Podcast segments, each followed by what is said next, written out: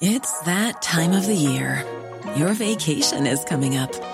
You can already hear the beach waves, feel the warm breeze, relax, and think about work. You really, really want it all to work out while you're away.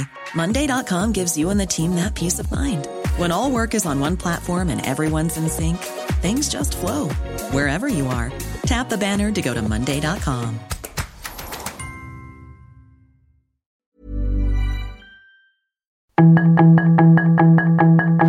Tarde a tarde, lo que necesitas saber de forma ligera con un tono accesible.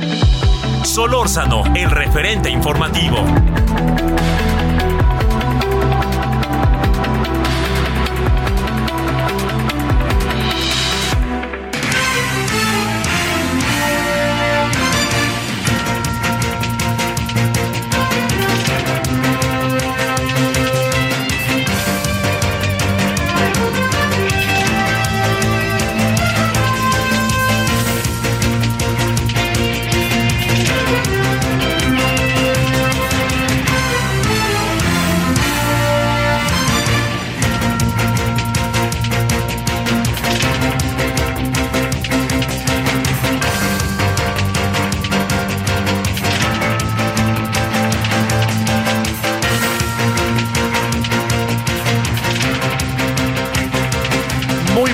Tardes, son las 5 de la tarde con un minuto. Esto es el referente informativo.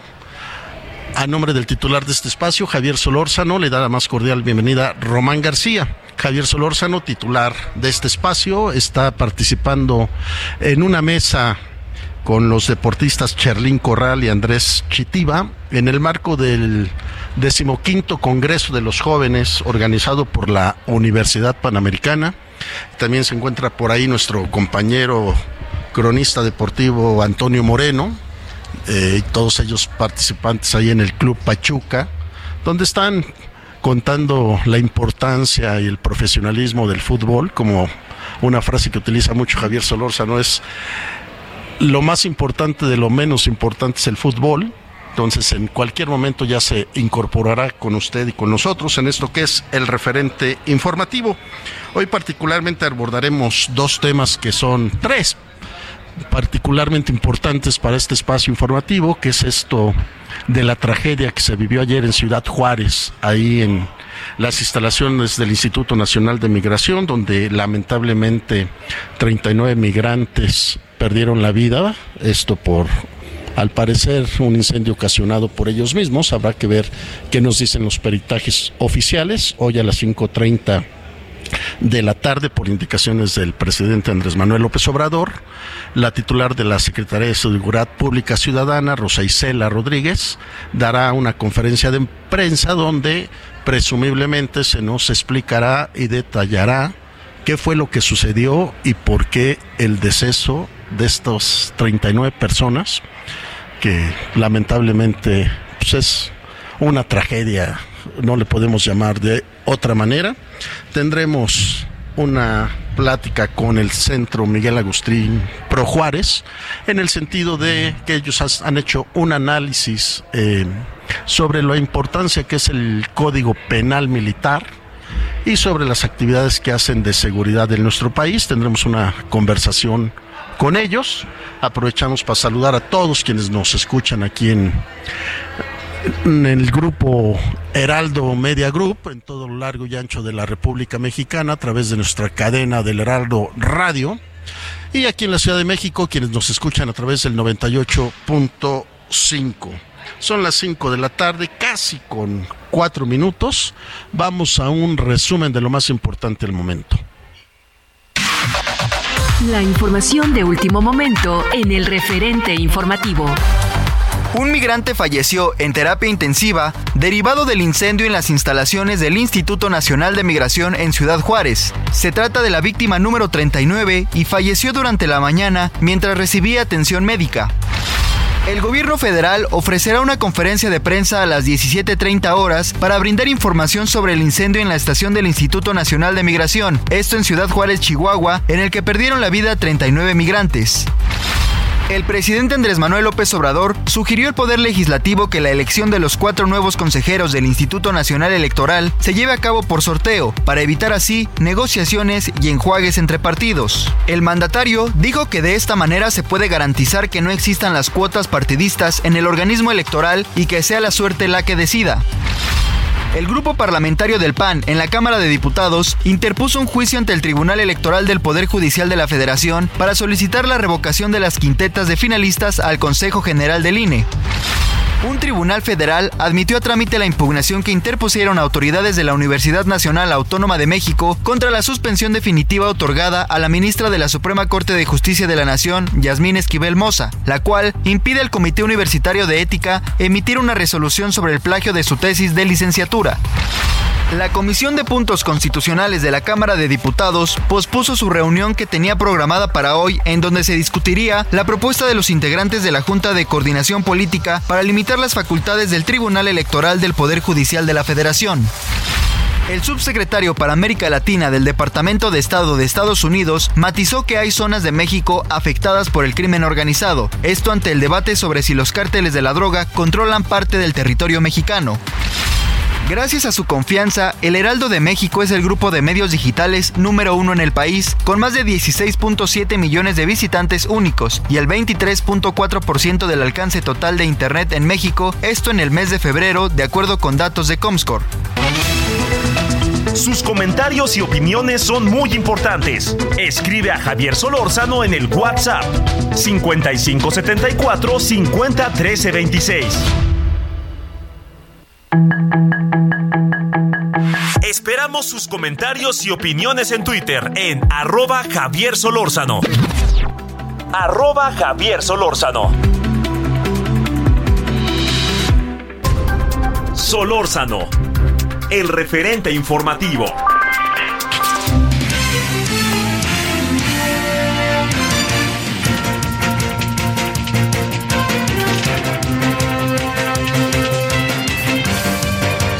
5 de la tarde con 7 minutos. Esto es el referente informativo. A nombre del titular de este espacio, Javier Solórzano, le saluda Román García.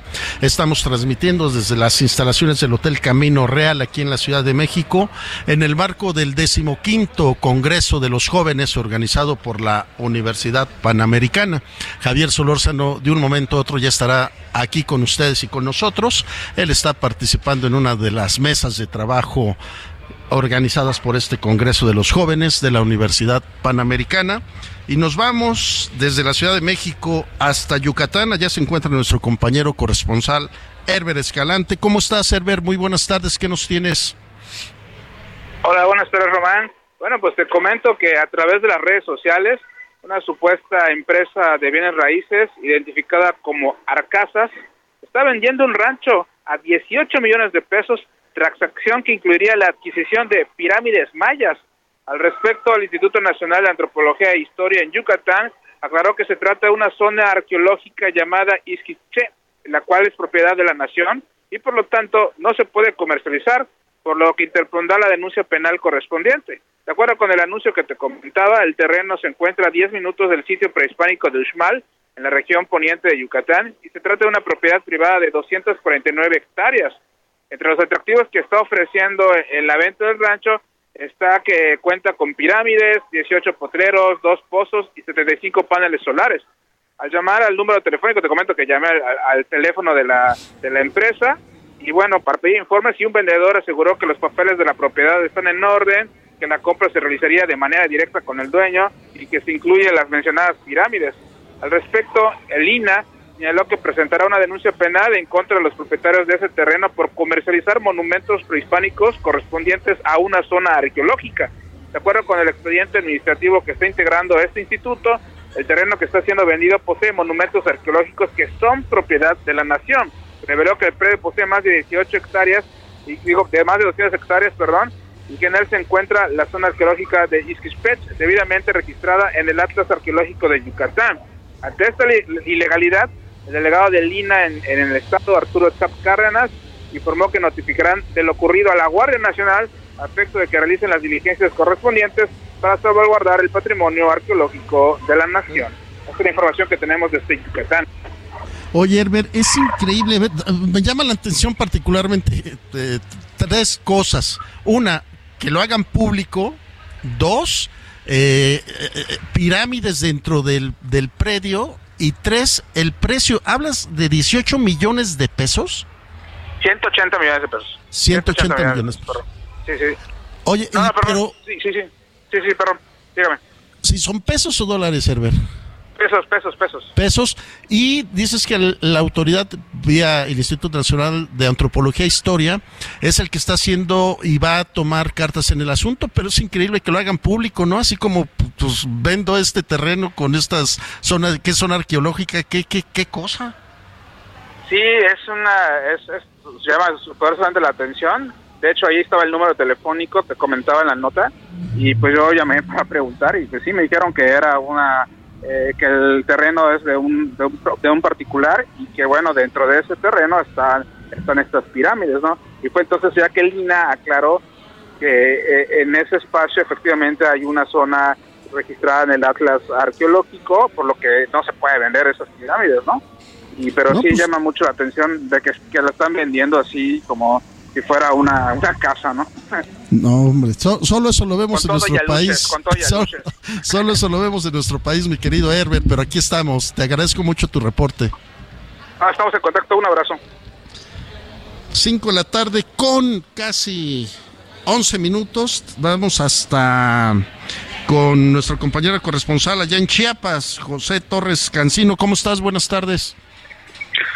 Román, buenas tardes, qué gusto saludarte. Bueno, luego de esta tragedia en la que al menos 39 migrantes, la mayoría centroamericanos, murieron allá en Ciudad Juárez, Chihuahua, este día se han replicado distintas protestas por territorio chiapaneco, principalmente en San Cristóbal de las Casas, Tuxtla Gutiérrez y Tapachula, donde este día justo, eh, pues organizaciones no gubernamentales, activistas, también defensores de derechos humanos, se posicionaron en la entrada de la estación migratoria siglo XXI para protestar y exigirse de con los responsables de la muerte de estas al menos 39 personas allá en Ciudad Juárez. Pero justo cuando se suscitaba esta protesta, Román, un autobús con migrantes proveniente de Veracruz que iba a ingresar a la estación migratoria, pues fue retenido por al menos dos horas por los manifestantes y esto también propició que al menos 15 extranjeros salieran por la parte de arriba de una tapa que tiene este autobús y huyeran del lugar para no ingresar a la estación migratoria siglo XXI. Algunos de estos migrantes señalaron que no habían probado ni siquiera bocado, alimento alguno o agua desde que salieron de Veracruz y esto propició a que aprovecharan esta oportunidad para fugarse justo antes de entrar a la estación migratoria siglo XXI. Continuarán las protestas aquí en Chiapas en torno a esta tragedia que, como bien lo acabamos de mencionar, ocurrió allá en Ciudad Juárez y está provocando reacciones a nivel nacional.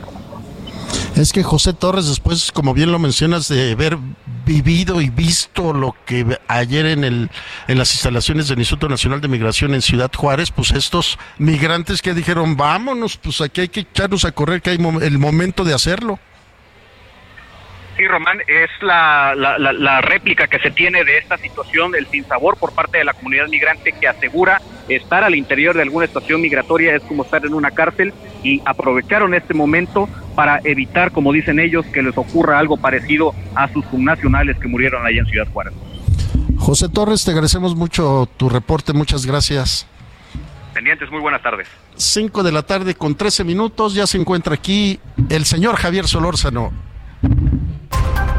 Solórzano, el referente informativo.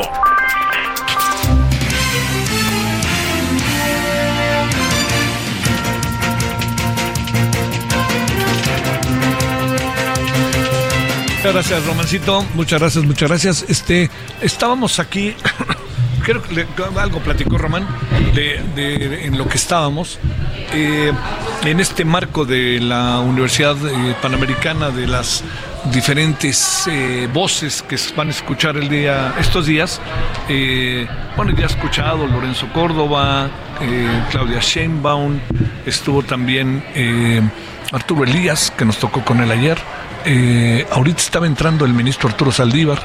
Eh, entonces, digo, como alcanza a apreciar, es así un, intento de voces, escuchemos voces, escuchemos voces. Y fíjese que a mí hace un momento me tocó participar en una mesa muy, muy padre, con, eh, con, pues, con personas que uno tiene la fortuna de conocer. Una de ellas es Toño Moreno, quien es el periodista, director del Salón de la Fama de Fútbol, que es una de las grandes cosas que ha hecho el Grupo Pachuca. Estaba también Charlín Corral, que por cierto, ¿eh? Charlín es líder de goleo en esta temporada en el fútbol femenil.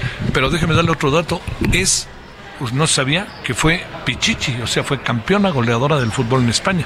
Que ya ve que el fútbol en España, simplemente le doy un dato, el partido entre Barcelona y Real Madrid hace que será como seis meses, eh, tuvo 80 mil espectadores, ¿no? Y también estaba otro personaje que los que son futboleros lo han de recordar muy bien, que se llama Andrés Chitiva, eh, él es colombiano buenísimo jugador. Fue seleccionado nacional en Colombia, jugó aquí en Pachuca, fue campeón en Pachuca de todo, fue también campeón este, en diferentes torneos eh, con su país, eh, jugó en el América, ahí no le fue tan bien, no lo ponían y era muy bueno. Jugó en el Atlas, jugó en, bueno, varios equipos, se retiró hace un rato. Pero fíjense, el, caso de Charlín y el caso de, Andrés Chitiva dieron verdaderos, verdaderos interesantes testimonios. ¿eh? Yo diría, eh, la verdad se lo digo, eh, los gente joven que nos hace el favor de escucharnos, oiga, padres de familia, que madres de familia que piensan si sus hijos son futbolistas o no, estos testimonios nos dicen cosas. Yo entiendo que estamos metidos en una gran cantidad de temas que son los nuestros y le prometo que de los cuales hablaremos en cualquier momento. Pero lo que sí, perdóname, es el ruido fui yo. Este, lo que sí le quiero decir es que lo que dicen estos personajes, bueno, Toño con toda la experiencia de mundiales, este, de Salón de la Fama, de tener contacto con las principales figuras del fútbol mundial, mundial. O sea, ¿qué le parece desde Sidán, Xavi Hernández, Hugo Sánchez, Rafa Márquez, Pelé, en paz descanse, Ronaldinho, Rivaldo, este, ¿quién más? Este, este, hay este jugador muy bueno que era, este, de la Roma. Eh, bueno, Maradona, todo, pues, eh, porque los inducen al Salón de la Fama, hombres y mujeres.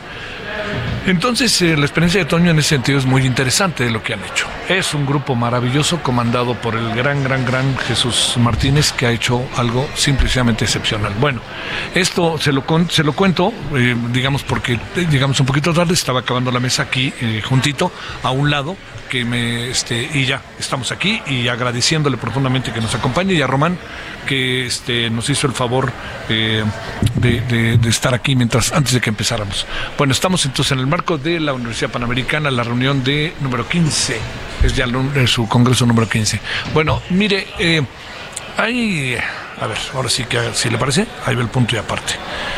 Yo creo que, que tenemos que, que tener una como eh, la, la mayor de las de, la, de los análisis, de la revisión de las cosas con el tema de los Chihuahua, de Ciudad Juárez.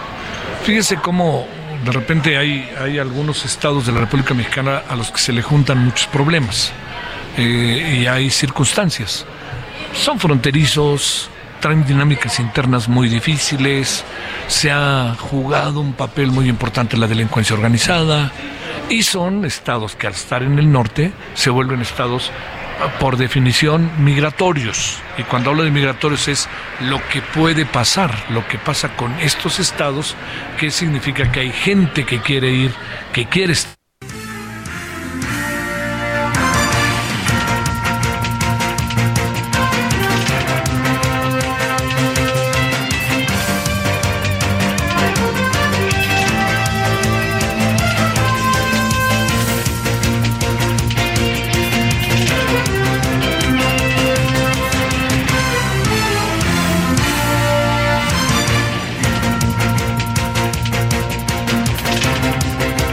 ahí estamos. Ahí estamos, perdóneme usted. Eh, ¿Seguro? Bueno, tuvimos un problema técnico, eh, le ofrezco una disculpa, eh, pero ya estamos aquí, ¿no? Ya ahí andamos, ahí andamos. Bueno, lo que le quiero decir entonces, bajo estas circunstancias, que lo que pasó es, es un hecho excepcional, pero es un hecho que tiene que ver con una dinámica de las cosas. ¿Por qué excepcional? Oiga, no le demos vuelta, no todos los días en este país, dígase lo que se diga, sucede algo que este, que sea una, que se, que, haya una protesta y que la gente eh, queme colchones y que no sepa qué hacer absolutamente en lo más mínimo nadie, este, y que eh, pase lo que, lo que sucedió, ¿no? Que además están, dejan encerrados. Digo, no, no pasa todos los días. Ese hecho pero sí pasa todos los días una errática política en materia de migración. O sea, el hecho, digamos, puede parecer obvio, no todos los días sucede lo del lunes en la noche, pero todos los días hay incidentes que tienen que ver con el tema migratorio. Entonces, eh, yo tengo la impresión en, en, una primera lectura de las cosas que eh, todo se fue de las manos. Y también tengo la impresión de que el gobierno no ha sabido leer en su justa dimensión las cosas. ¿No? Yo creo, si el secretario de Gobernación dice, no, pues es este, relaciones exteriores, la forma de la narrativa, la forma en que lo planteó, me parece a mí un grave error. ¿Por qué? Porque todos son el mismo equipo.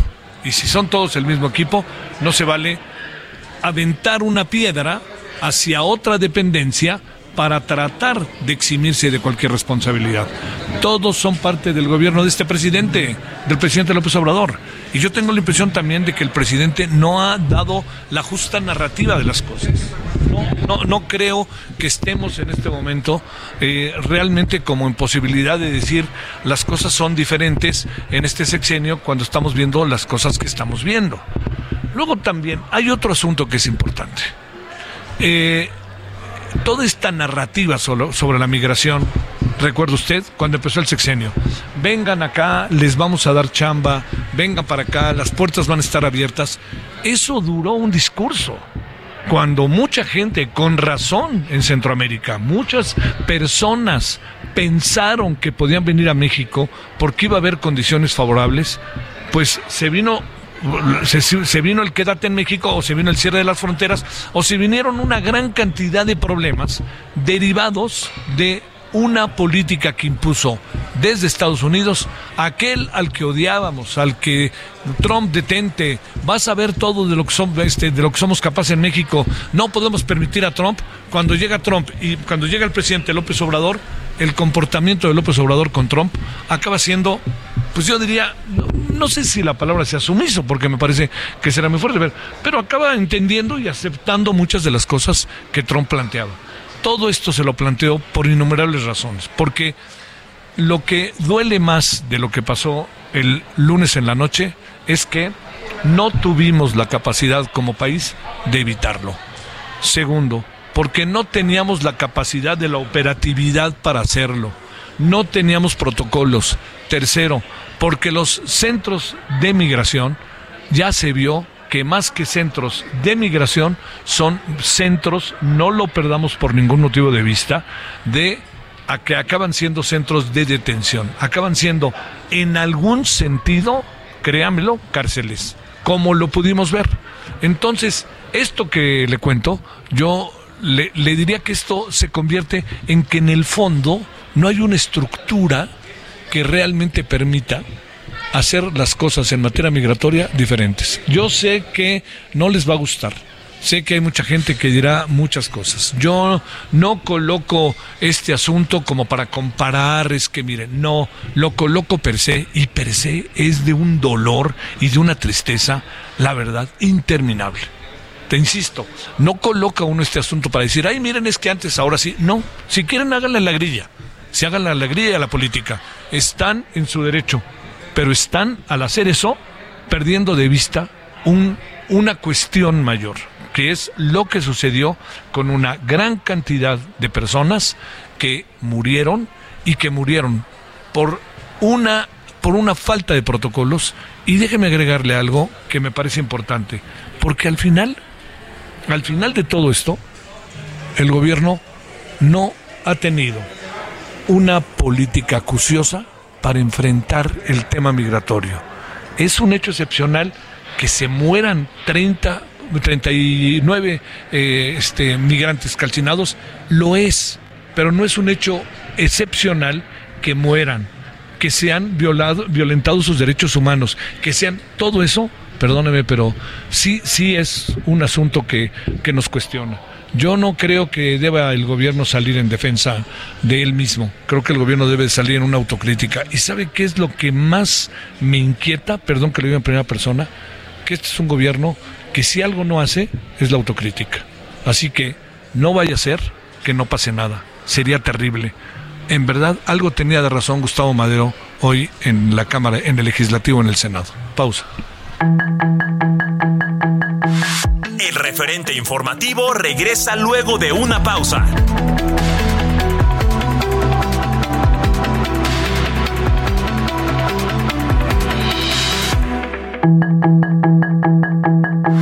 Estamos de regreso con el referente informativo.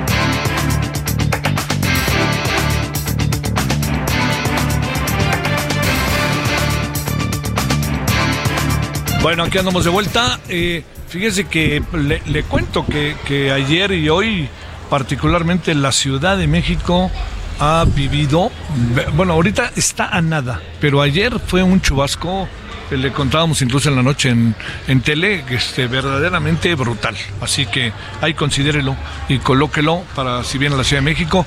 Eh, le recuerdo el viernes, casi en la mayoría de las escuelas no hay clase porque es el último viernes de mes, ya sabe, con todo el trabajo administrativo de carácter educativo que se lleva a cabo, y entonces ya estarán empezando las vacaciones el lunes, el lunes de Semana Santa, que son 15 días.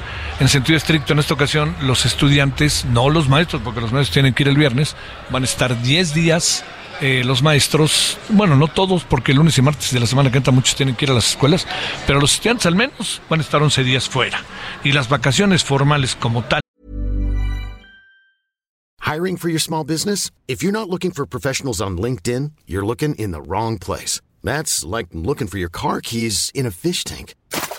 LinkedIn helps you hire professionals you can't find anywhere else, even those who aren't actively searching for a new job but might be open to the perfect role. In a given month, over 70% of LinkedIn users don't even visit other leading job sites. So start looking in the right place. With LinkedIn, you can hire professionals like a professional. Post your free job on linkedin.com slash people today.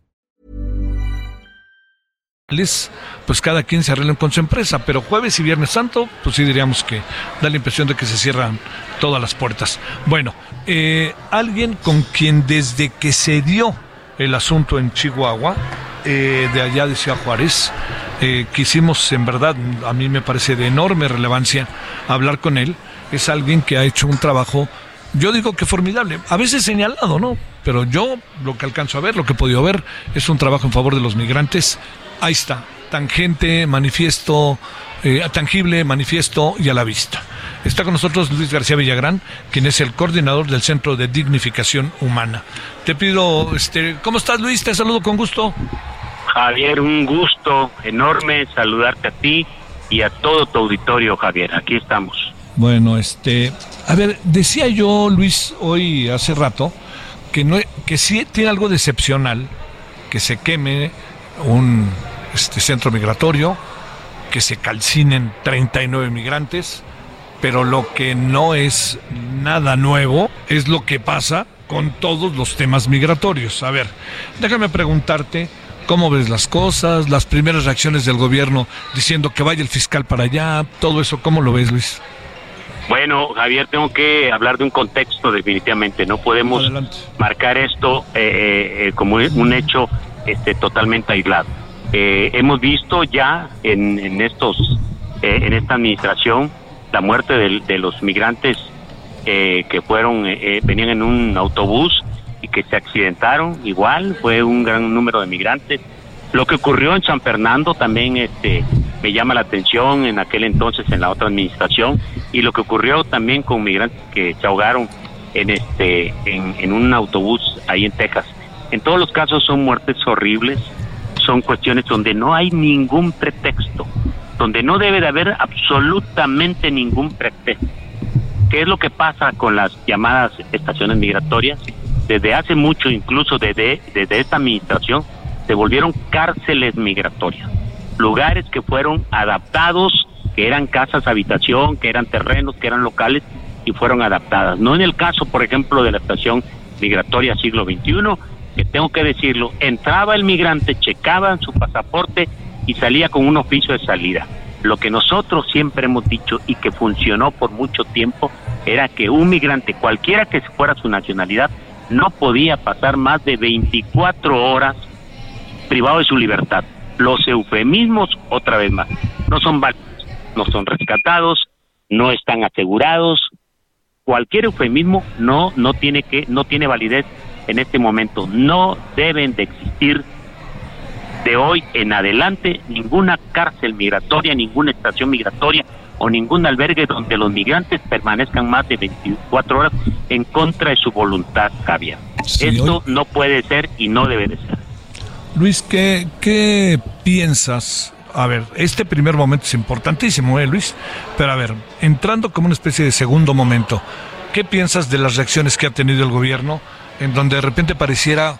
Eh, he escuchado todo tipo de opiniones, pero hay algunas que me inquietan enormemente porque las comparto, quisiera no compartirlas, pero hablo de insensibilidad, hablo de cómo tratar de hacer menos el asunto o alguna cuestión de esta naturaleza. ¿Cómo ves? Mira, mira Javier, la política en México está crispada como nunca. Tal vez será por las redes sociales, tal vez será por muchas situaciones, pero como nunca ha habido un encono entre las diferentes fuerzas políticas. Pero la muerte de mis hermanos migrantes guatemaltecos 37 y 17 eh, hermanos venezolanos eh, este eh, también y los heridos este por la dignidad de ellos yo no quisiera señalar y decir qué va a pasar si nosotros pedimos como organismo la renuncia de Adán Augusto pedimos la renuncia del delegado en Chihuahua del Instituto Nacional de Inmigración, para nosotros siguen y seguirán siendo parches en un espectro de donde los derechos humanos han sido completamente olvidados. La normalización de que estas tragedias les pasen a los migrantes está muy reflejada en esas mismas redes sociales, porque en mis propias páginas yo me he visto eh, en varios en varias ocasiones eh, el motivo de cerrar mis páginas y me las han bloqueado porque el odio y el encono han permitido que no suceda nada, que no haya una presión de la sociedad para que el gobierno tome determinaciones contundentes, no solamente para cesar a los funcionarios, sino llevarlos ante la ley, sino que además que no se normalice en que todo el tiempo estemos hablando de migrantes calcinados, ahogados, muertos de maneras verdaderamente horribles, que además de que ahí murieron los sueños y las esperanzas de muchas personas, no podemos seguir permitiendo eso porque también, también y buena parte de la responsabilidad tiene que ver con la política impuesta por los Estados Unidos. Acaba de reunir el presidente Biden con Trudeau, ¿para qué? Para sellar su frontera. eso hace presión a la frontera surta, hace presión también. Entonces, estamos en, quedamos, hemos dicho, ¿no?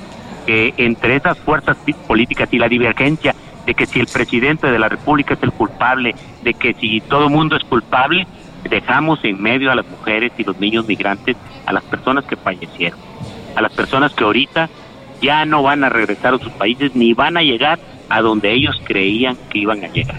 Hay una, una responsabilidad incluso de mi persona del, del estar hablando y tratar de señalar a alguien como responsable. Yo no espero que esa sea la solución.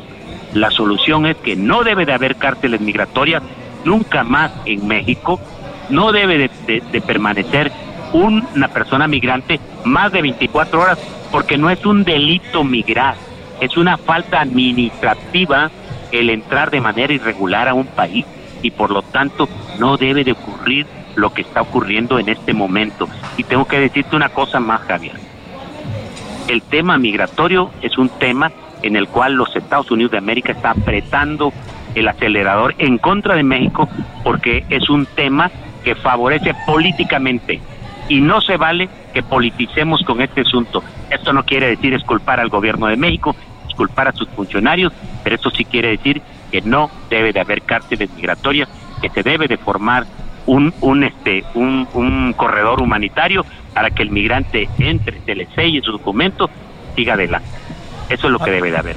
A ver, sin, sin, en, en este afán, eh, la verdad, eh, genuino de querer eh, ver eh, todo como, como en, en un, un todo integral, ¿no? Así diría yo.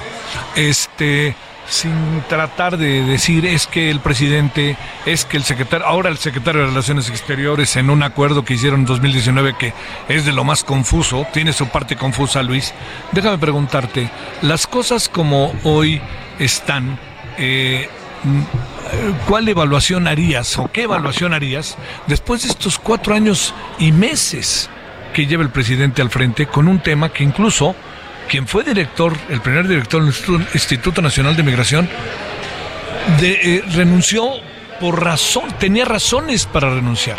¿Me explicó? Y no se hizo ya mucho argüente, pero tenía buenas razones para hacerlo. A ver, una reflexión, Luis, sobre lo que te estoy planteando.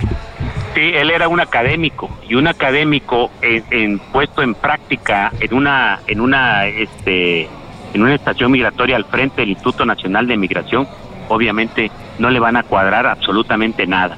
Sí, ¿Qué sí. es la política migratoria? ¿Qué es la política migratoria de México? Retener, retener, detener a los migrantes, implementar operativos.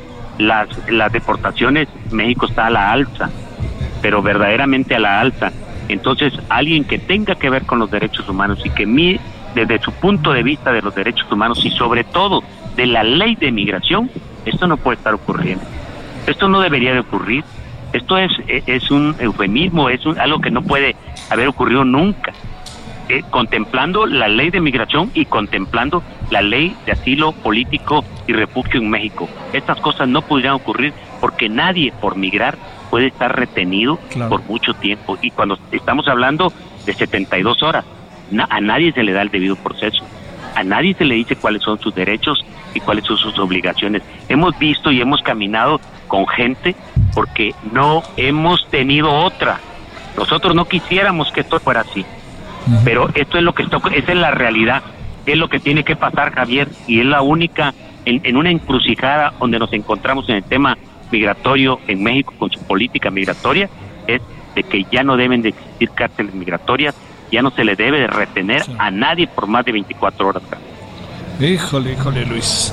Eh, a ver, eh, te- pregunto, Luis, eh, con tus años por allá en esos temas, eh, cuando te enteraste de la noticia, ¿cuáles fueron así esas tres, cuatro, cinco ideas que te pasaron por la cabeza? Javier, yo desde mi punto de vista, porque yo he caminado con los migrantes, porque lo, he- lo hemos hecho de una, de una manera en que solamente Dios nos los ha puesto. A mí primero me dio mucha tristeza y coraje, este, sentimientos encontrados, y yo por mí deberían de renunciar todos, todos, por dignidad, ellos deberían de renunciar. Pero una vez más, esa no es la solución.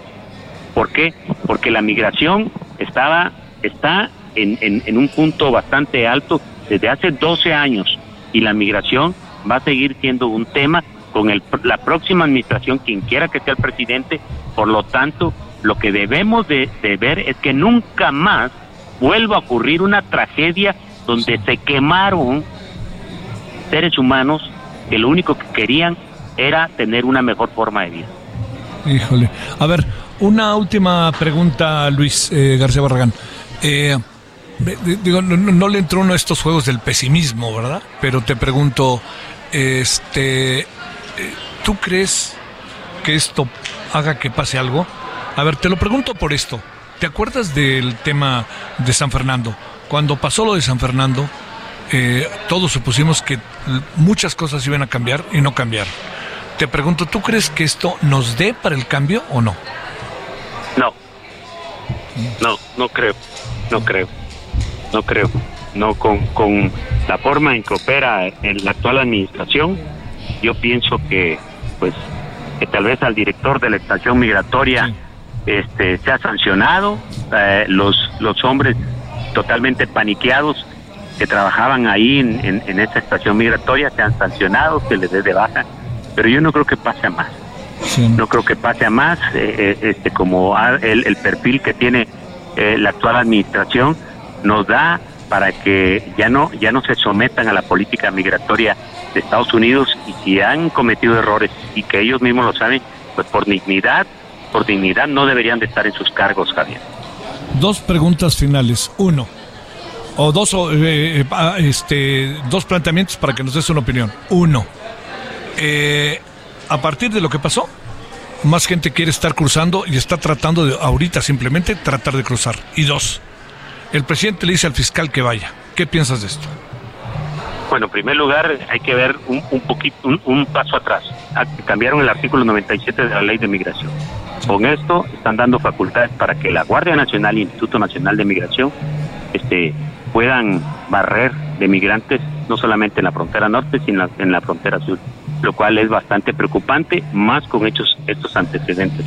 El que la Fiscalía intervenga en este caso, para mí, es totalmente irrelevante, definitivamente. La Fiscalía General de la República este, ha sido eh, solamente un monumento en, en lo que va de la actual administración.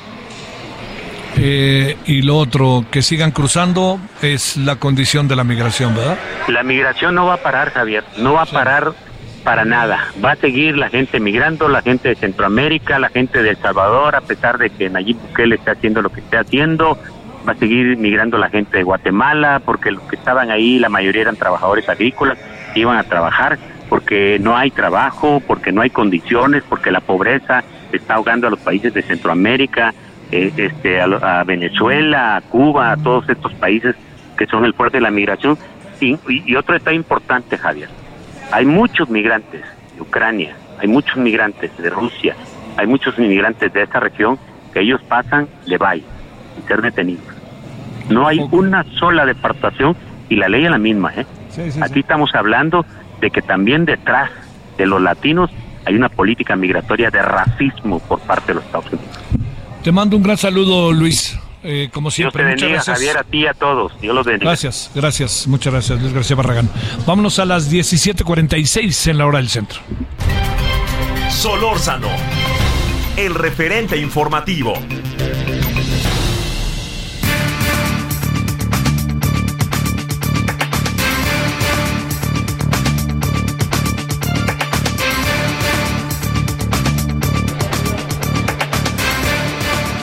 Bueno, estamos aquí de vuelta. Gracias que sigue con nosotros. Eh, asunto, fíjese, como todo de alguna otra manera está totalmente relacionado. Pero a ver, está con nosotros Santiago Aguirre, él es director del Centro de Derechos Humanos Miguel Agustín Pro Juárez. Santiago, como siempre, como muchas gracias que tomaste la llamada. Ton, tienes tiempo para nosotros. Muy buenas tardes.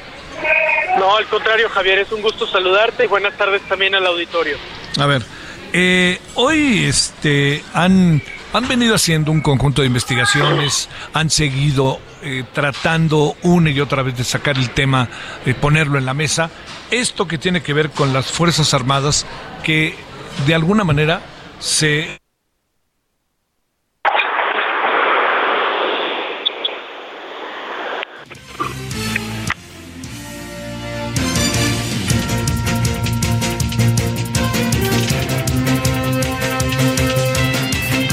que informar regularmente. A ver, te pongo el asunto en la mesa este, con lo que ustedes tienen y si es que hay secuelas de lo que puede pasar en el legislativo, Santiago. Sí, Javier, perdí una parte de la pregunta, una disculpa. Se, no te preocupes, no, no te, sí, sí, no te preocupes porque hasta incluso yo escuché la música. Uno es lo que ustedes están vienen vienen haciendo y segundo la creación de la comisión bicameral sobre este para que rinda cuentas las fuerzas armadas. Eso eh, serían lo primero es lo, lo, de ustedes y lo segundo piensas que lo segundo puede servir de algo o no. Adelante ahora sí, Santiago. Eh, claro, Javier, muchas gracias por, repetir la cuestión. lo, que hemos venido señalando organizaciones como el Centro de Derechos Humanos es que estamos viviendo un momento de redistribución del rol de las Armadas y de supervisión poder. Eh, esa es una realidad, puede afectar, puede estar desde una perspectiva o desde otra. Los organismos de derechos humanos entendemos pero es una realidad. Lo que hemos venido diciendo se vuelve muy relevante. Oye, Santiago, perdón, eh, se anda cortando la llamada, a ver si ahí en cabina, en aquí en este, allá en eh, Avenida Insurgentes del Heraldo, nos hacen el favor de poder eh, fijar bien la señal de Santiago. Estamos hablando con Santiago Aguirre, quien es el director del Centro de Derechos Humanos Miguel Agustín Pro Juárez. estaba, desde el principio entró un poquito eh, entró, eh, entró como escuchándose más o menos, ya sabe. Entonces uno dice, que no se corte, no se corte y se acabó cortando. Bueno, dicho lo cual, lo que esperamos es que este, esté ahí. A ver, eh, fíjate Santiago, si no te importa, yo lo que empezamos, ahora sí que desde los dos planteamientos que te hice, para que se pueda este, conocer bien a bien tu opinión. Adelante Santiago. claro, Javier, y una, una disculpa al auditorio por lo accidentado en la llamada. No te lo, lo que intentaba señalar es que eh, estamos en un momento de redefinición del rol constitucional de las Fuerzas Armadas y de su relación con los poderes civiles. Ese es un hecho objetivo, se puede mirar desde una perspectiva u otra. Solemos los organismos de derechos humanos verlo con preocupación, eh, pero más allá de la valoración, lo importante es señalar eh, que es un hecho real, que hemos visto en los últimos años un crecimiento en el, perfil público de las Fuerzas Armadas, en su protagonismo político, en el número de atribuciones que le son conferidas. Y en ese contexto se vuelve muy relevante la discusión sobre los controles, los controles que se diseñan eh, para que pueda haber contrapesos y para que pueda haber rendición de cuentas. La discusión que está teniendo eh, lugar en la Suprema Corte de Justicia de la Nación está relacionado con ello, con acotar lo más posible la interacción entre el fuero militar y las personas civiles y la instalación de la Comisión Bicameral de Seguridad Nacional también está relacionado con ello porque lo que se necesita ahí es un mecanismo efectivo de contrapeso legislativo que pueda hacer que haya mejor rendición de cuentas. Oye, eh, estamos ante un asunto que, eh, que de repente cuesta mucho trabajo pensar que los militares se vayan a abrir y lo que es peor, en la medida en que pasan los días, crece el poder militar y la presencia militar, ¿no, Santiago? Para decirlo claro, pues.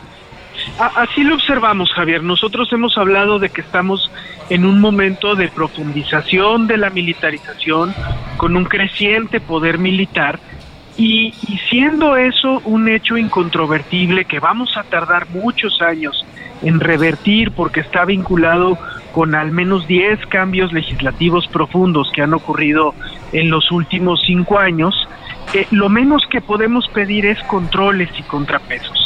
Tenemos unas Fuerzas Armadas que son muy reacias a subordinarse efectivamente a los controles civiles, digamos que acatan al comandante supremo en ocasiones, pero cuando tienen que ser investigados por la Fiscalía General de la República, cuando tienen que rendir cuentas ante comisiones legislativas, cuando tienen que responderle al INAI o responderle a la CNDH, muestran muchas reticencias a subordinarse al poder civil y tristemente esa tendencia viene en aumento en los últimos años. Oye, Santiago, en esto uno se preguntaría, eh, ¿los escuchan a ustedes? Segundo, ¿Crees que la comisión bicameral nos pueda ir atemperando o acortando el problema? ¿Qué piensas en esta parte para cerrar la conversación, Santiago? Claro, Javier. En, ciertamente no hay toda la apertura para escuchar los planteamientos de los organismos civiles de derechos humanos en la actual administración, específicamente sobre este tema.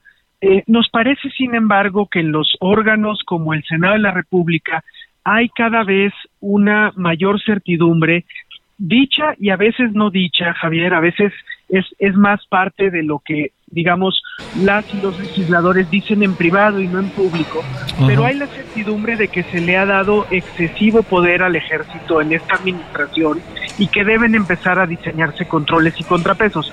Ojalá que esta comisión contribuya a ello. La experiencia previa de comisiones similares no es la mejor en México, no son instancias de efectiva rendición de cuentas. Ojalá que esta que comienza ahora pueda tener una historia diferente.